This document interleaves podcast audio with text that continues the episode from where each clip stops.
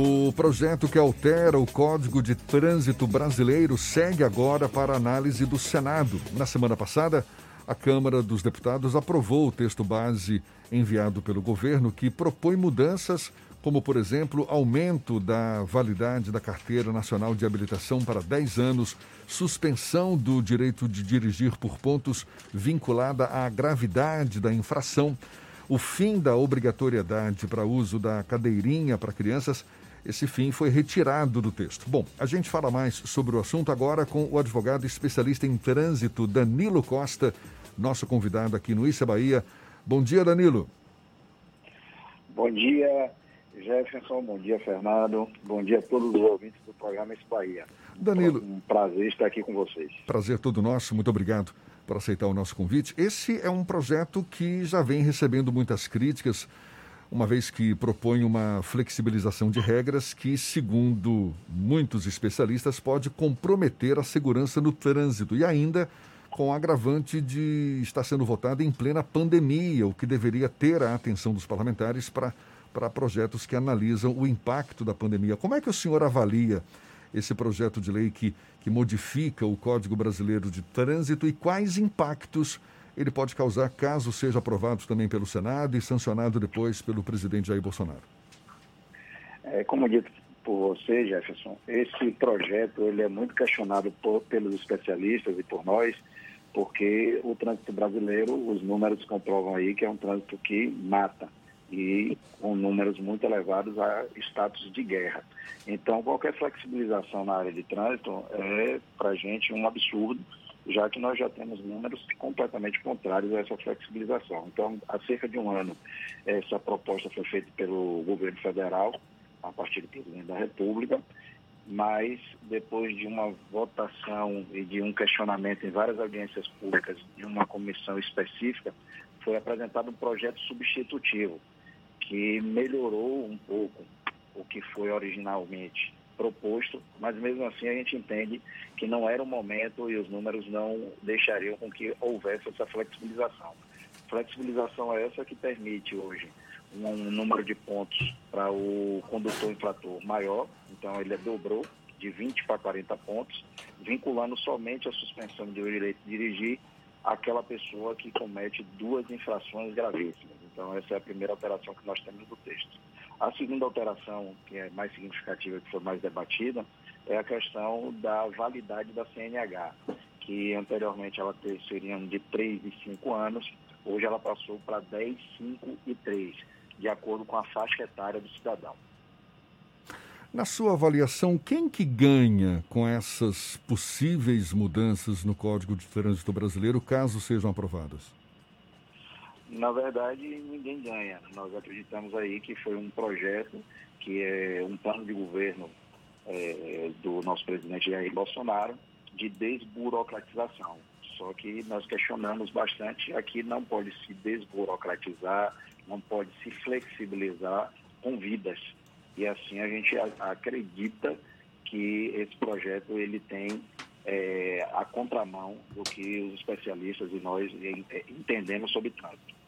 Essas mudanças, uma da, a, a, questão das cadeirinhas, por exemplo, chegou a ser proposto via medida provisória, há, houve uma discussão se medida provisória, se projeto de lei. É, esse tipo de debate feito de maneira assodada prejudica a população na avaliação do senhor? Com certeza, Fernando, porque hoje nós temos o, a ocupação dos leitos hospitalares em taxa elevadíssima decorrente de acidentes de trânsito. Então, isso acaba majorando os tributos que o cidadão paga, isso acaba deixando os leitos hospitalares ocupados por acidentes de trânsito e o cidadão hoje que circula nas vias, ele tem maior insegurança, tanto eles como seus entes queridos, ao circular pelos trânsitos das cidades aí de todo o nosso Brasil. Então, eu acho que é um projeto que traz prejuízos para o cidadão. Quanto à cadeirinha, ficou estipulado, eu acho que aí a gente teve um ganho, porque o projeto realmente teve algumas questões que é, flexibilizaram e outras endureceram, mas é, na, na, razão, muito mais flexibilização do que endurecimento, e na cadeirinha nós tivemos a ampliação. Então a criança hoje, ela precisará usar a cadeirinha até 10 anos de idade ou uma altura mínima. Então nós tivemos aí um aumento da necessidade do uso da cadeirinha. No projeto original nós teríamos que a cadeirinha não seria obrigatória e que a, a não utilização seria passível somente de advertência. E a questão da pontuação? Tem um debate muito intenso, as pessoas acham que a pontuação é algo é, é, é ruim porque tem gente que acaba prejudicado, mas a grande maioria da população nunca atinge o, a pontuação máxima. Essa ampliação da pontuação, o senhor também enxerga como negativa? É, enxergo. A pontuação nós precisávamos passar por uma revisão como foi feita. Então, hoje um cidadão, para acumular os 20 pontos, ele adquire muito rápido, diferentemente do que você pensa, a suspensão do direito de dirigir, ela somente não é não atinge um número grande da população, porque os órgãos executivos de trânsito não fazem a tramitação dos processos com tanta velocidade. Então, às vezes, eu consigo ter a pontuação de 20 dentro daquele período anual, mas o processo administrativo para chegar até a suspensão da CNH, ele não é concluído. Então, às vezes, ou prescreve, ou eu só vou ser punido um ou dois anos depois de ter atingido a pontuação, que é uma das falhas que nós temos aí no procedimento de suspensão de direito de dirigir. É, já quanto ao questionamento do que foi enxugado, é porque hoje nós vivemos um Big Brother no trânsito. Então, qualquer infração que cometemos no trânsito, ele sim é autuado, vigiado, multado. Só que nós precisávamos tão somente do que? De que essas vigilâncias fossem colocadas em pontos que realmente o cidadão é, está ali atentando contra a sua vida ou contra daquela pessoa que está interagindo com o trânsito. Não aquelas pegadinhas. Na Avenida Paralela, eu sou um dos questionadores aqui de que nós temos uma via com 80 e aquela via lateral a 60. Então, o cidadão, assim que sai da via de 80, o raciocínio ainda não trabalhou de diminuir para 60, você já tem um radar pontuando ali para exatamente pegar aquele cidadão que está distraído, distraído em fazer essa saída para a via marginal. Então, é essas é, questões que têm que ser fei feitas com mais carinho, aonde colocarmos os radares, de que forma autuar o cidadão e não aumentar a pontuação.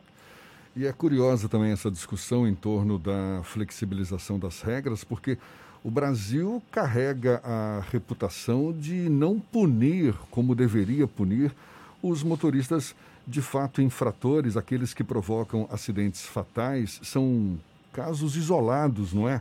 De motoristas que são é, punidos por provocar morte no trânsito e tudo mais e tal. Ou seja, não deveria ser um endurecimento das regras em vez de uma flexibilização? Como é que o senhor avalia essa questão? Não, esse é nosso, nosso mote. Nós achávamos que o CPB é uma lei super moderna, que a gente precisava sim de uma atualização, já que já são 23 anos de vigência, mas que jamais com regras de flexibilização e sim de endurecimento, porque os números demonstram isso. E esses números ainda são mais alarmantes, porque nós temos, é, inclusive, a questão da faixa etária. Então, o brasileiro, na sua, no seu melhor momento, entre 30 e 40 anos, é que é, é acometido por acidente de trânsito que traz ou a morte ou então algum tipo de incapacidade e acaba ele tendo que gozar de benefícios do INSS ou a família então, toda essa sistemática hoje para o Brasil é, é ruim a partir do momento que nós tivermos uma flexibilização. Bom, e certamente uma discussão que ainda vai render muito pano para manga. O projeto de lei ainda vai ser analisado pelo Senado. Me parece que não tem uma data definida para isso.